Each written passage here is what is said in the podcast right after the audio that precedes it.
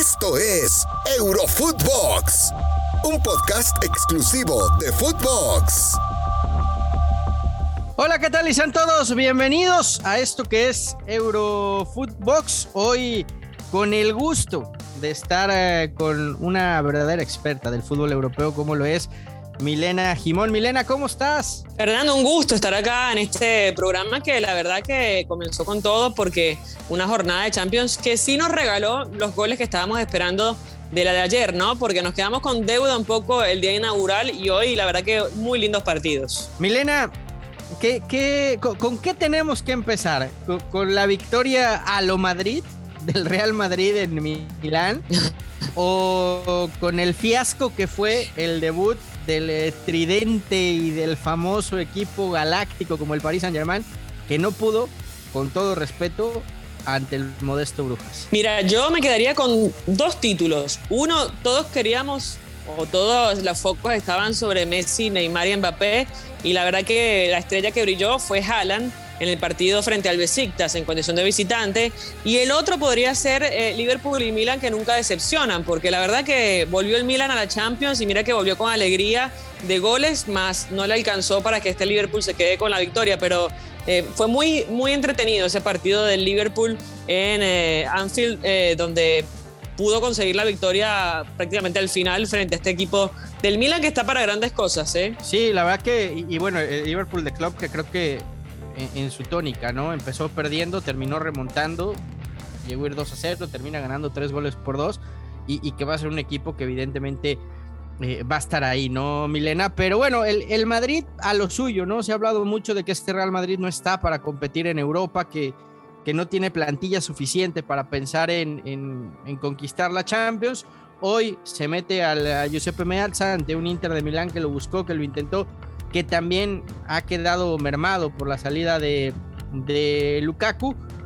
Pero el Madrid a lo Madrid, en el último suspiro aparece Rodrigo dentro del área, la manda a guardar, tres puntos a la bolsa y, se lleva una victoria quizá de la visita más complicada que va a tener en la fase de grupo. Sí, es uno de los partidos que queríamos ver eh, a este Real Madrid, ¿no? Que ha dejado tantas dudas en cuanto a defensa, bien lo mencionas, que, que tiene mucha contundencia arriba, lo ha demostrado el fin de semana con eh, ese partido frente a Celta. Queríamos ver al Vinicius en un partido grande y nos quedamos con ganas todavía. Está en deuda el brasileño con lo que viene haciendo en este arranque de temporada. Me parece que ha sido interesante, pero bueno, tenía que dar el golpe sobre la mesa en este compromiso. Bien lo decías tú, Rodrigo, viniendo desde el banco, termina dándole vuelta a, este compromiso y la verdad que no se le hace tan difícil los clubes italianos. De hecho, la única derrota de los últimos 14 partidos fue contra la Juventus en 2018.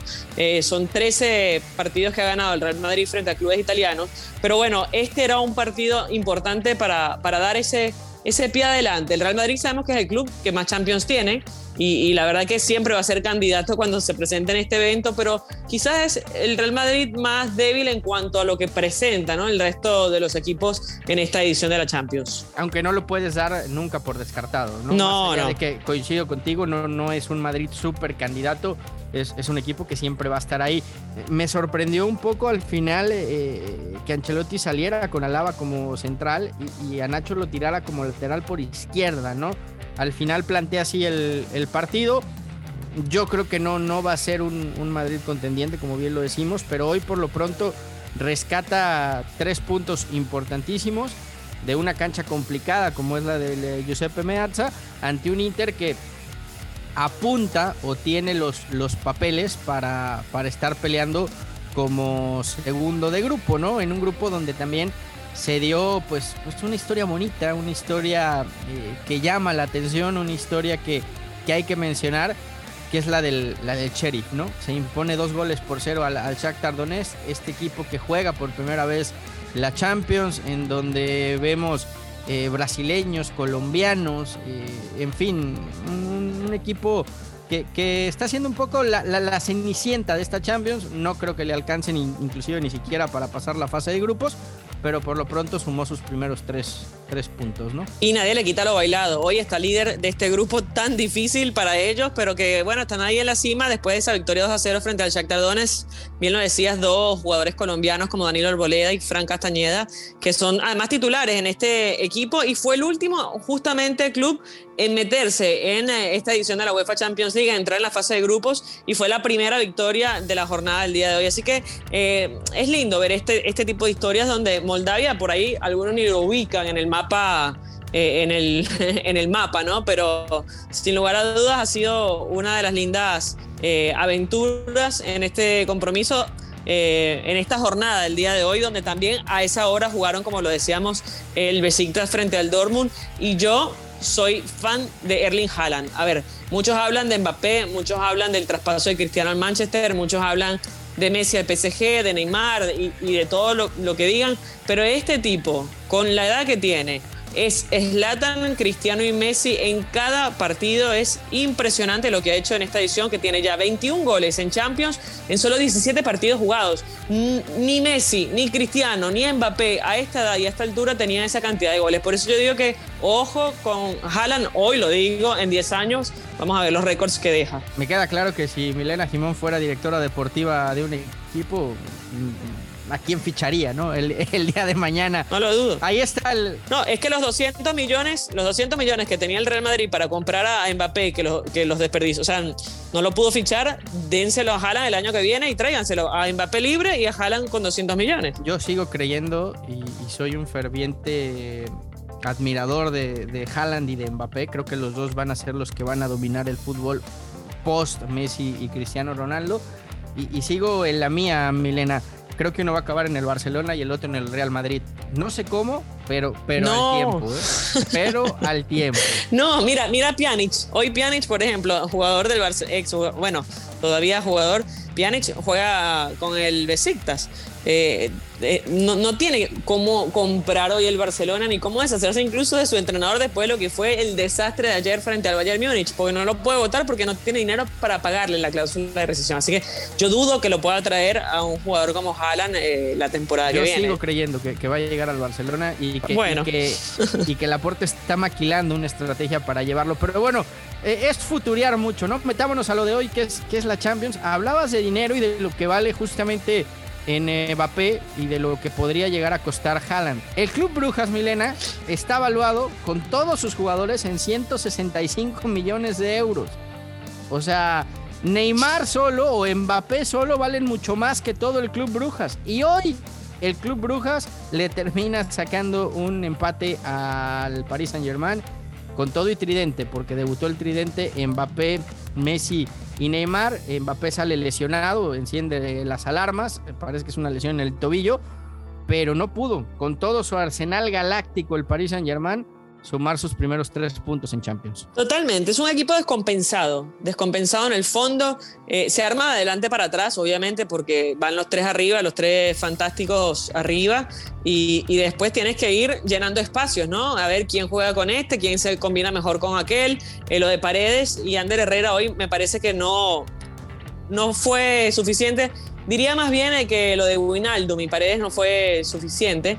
Eh, me pareció un equipo descompensado, con el lateral que se proyecta mucho pero no vuelve, con los centrales que están un poco desordenados, queda uno a uno. Muy bien la, táctica del Brujas, ¿no? De dejar ese último hombre ahí pegadito al último, justamente central que, quedaba del PSG.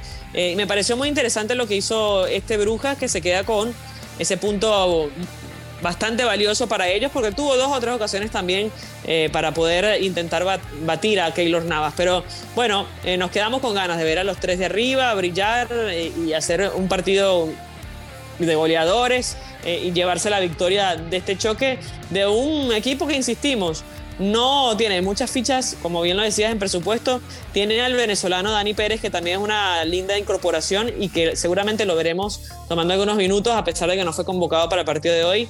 Pero lo más lindo que tiene es su ciudad y, PSG se asustó antes de que llegara Halloween, ¿eh? Noche de brujas. Sí, sí. ahora eh, se ha hablado mucho, ¿no? Del equipo galáctico del Paris Saint Germain y de lo que es reunir a todas esas estrellas. Yo me remonto a lo que pasó con los últimos llamados galácticos, que fue aquel equipo impresionante que formó Florentino Pérez, pero que nada más en la Champions no, no pudieron, ¿no? Yo coincido contigo, sí es, es un equipo que deslumbra por las luminarias que tiene, pero que después ves el armado y dices, ojo, ¿eh?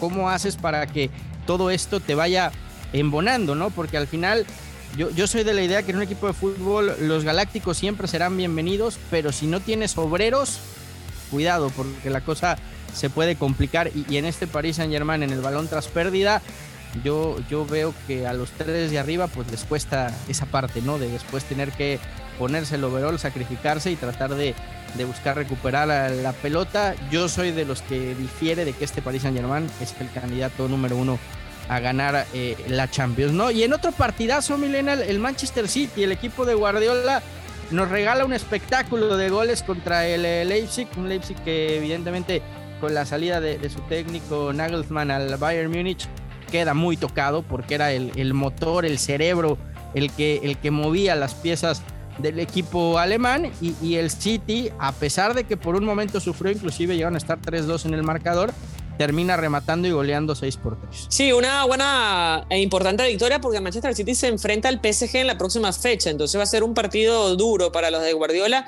que de todas formas, pese a los 6 goles, le hicieron 3, ¿eh? y esto no hay que dejarlo pasar porque es una de las defensas más caras de Europa y le terminan haciendo 3 tantos, bueno, triplete de Christopher Nkunku, así que eh, vamos a ver cómo se termina desarrollando esta historia en este grupo que es con el Leipzig, más allá de lo que mencionas, creo que es un equipo que puede fastidiarle la noche a más de uno. Y el Atlético, el, el cholismo en estado puro, en casa empate sin goles con el Porto. Eh, yo soy de los que cree que al Atlético hay que exigirle más, ya por la nómina que tiene. Yo entiendo la idea futbolística de Simeone y, y que no se va a salir, pero hoy con los jugadores de buen pie que le llegaron, creo que su equipo tendría que quedarnos un poquito más. ¿no? Sí, abrió el paraguas ayer diciendo que otra vez eh, le tocó un grupo difícil, que hay que salir. No, basta, Cholo.